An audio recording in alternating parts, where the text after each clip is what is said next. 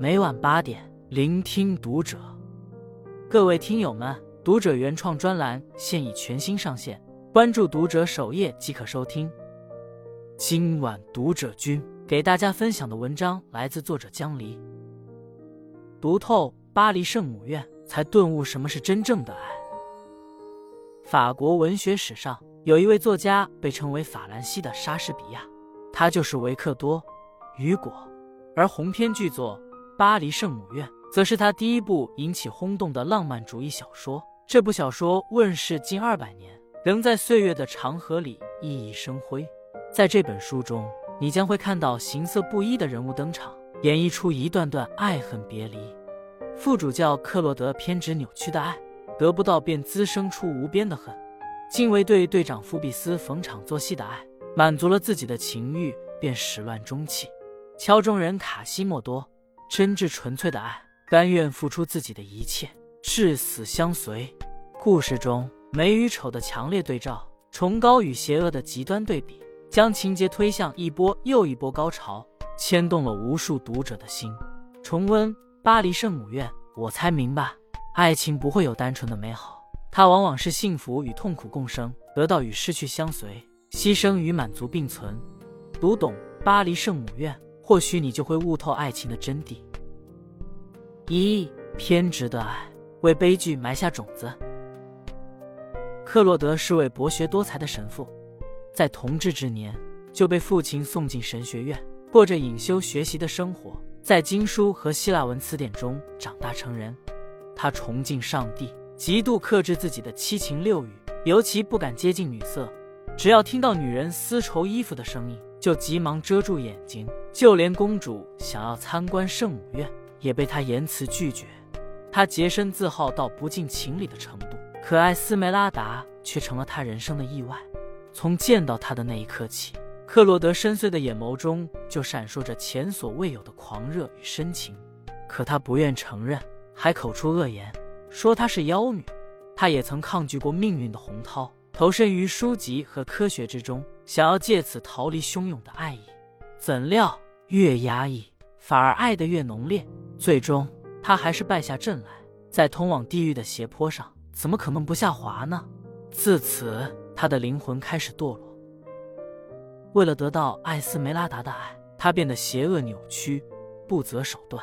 他先是让养子卡西莫多去劫持艾斯梅拉达，结果劫持未遂。他又制造了女巫杀人案，并且伙同检察官判处艾斯梅拉达绞刑。他以为这样就能胁迫艾斯梅拉达屈服。从而向他求助，接受他的表白，没想到艾斯梅拉达抵死不从，这让克洛德几近癫狂。他歇斯底里地吼出：“那么死吧！”读到此处，原以为会对克洛德厌恶至极，可细细看来，他也只是个为情所困的可怜人。年少时，谁不曾似他那般为爱疯狂，满心以为爱的尽头必定是相爱相守、携手白头？可尝尽了爱情的种种滋味后，才醒悟，两情相悦是偶然，爱而不得才是人生常态。恰如张爱玲所说：“生在这世上，没有哪一种感情不是千疮百孔的。在爱情的你来我往中，每个人都是独立的个体。如果强行将对方捆绑在自己编织的情网里，只会将对方的心越推越远，甚至反目成仇。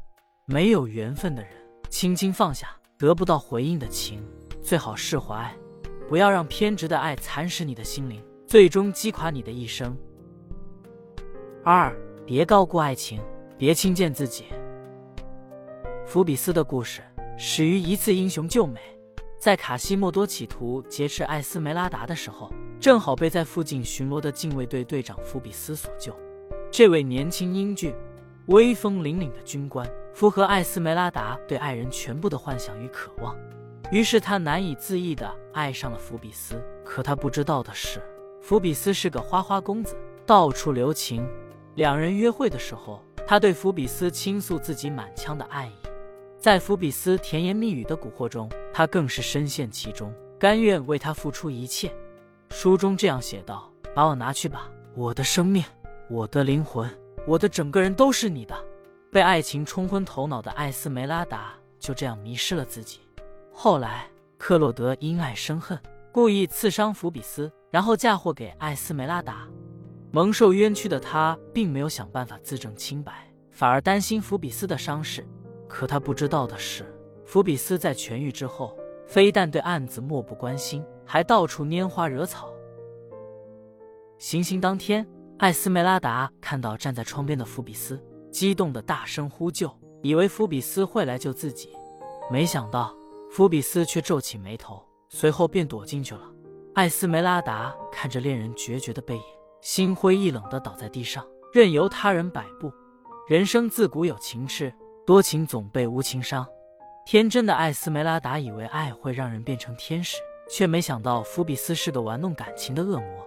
有时候，很多人在初尝爱情的那一刻，都会以爱之名交付自己，甚至为了抓住爱人的心，把自己放得极低，舍得给对方买贵重的礼物，却舍不得为自己花一点钱。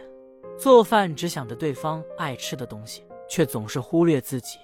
当对方伤害自己的时候，还拼命为其找借口。殊不知，卑微的爱往往不会被人珍惜，轻贱自己也得不到应有的尊重。想起杨绛先生的一句话：“不用踮起脚尖，爱你的人自会弯腰。仰视是尊重，弯腰也是。在爱情的世界里，双向奔赴才有意义。”三，真正的爱是守护与成全。卡西莫多是巴黎圣母院的敲钟人，他自小因长相丑陋，又因独眼和罗圈腿而备受欺凌，众人的冷嘲热讽让他变得乖张暴戾。晚上，他常常跑到别人家的天窗口做鬼脸吓人，还带着猫在别人的屋檐上转悠，对着烟囱捣乱。半夜的时候，他总在钟塔上跳来跳去，故意敲钟吵醒众人。看谁不顺眼，就将人拦腰抱起，一下子抛到十步远。除了养父克洛德之外，他从未善待过他人。直到遇见艾斯梅拉达，有一次他犯了错，被绑在耻辱柱上接受鞭刑。他被打得遍体鳞伤，整个人蜷缩在绳索里，艰难的喘息。他凄惨的喊：“喝水！”可回应他的只有无情的谩骂声和不时投来的石块。连他的养父克洛德也对他置之不理，转身离开。就在这时，艾斯梅拉达却走出人群，将水温柔地举到他的嘴边，这让卡西莫多干燥如焚的独眼里滚出了一大颗眼泪。从此以后。他将艾斯梅拉达放在心尖上，用忠诚的心守护着她。当艾斯梅拉达被送上刑场时，卡西莫多拼尽全力救下她，带她躲进教堂，因为彼时的教堂是避难的处所，司法权无法踏进他的门槛。卡西莫多无微不至地照顾艾斯梅拉达，害怕自己丑陋的相貌会吓坏她，便每天守在门外。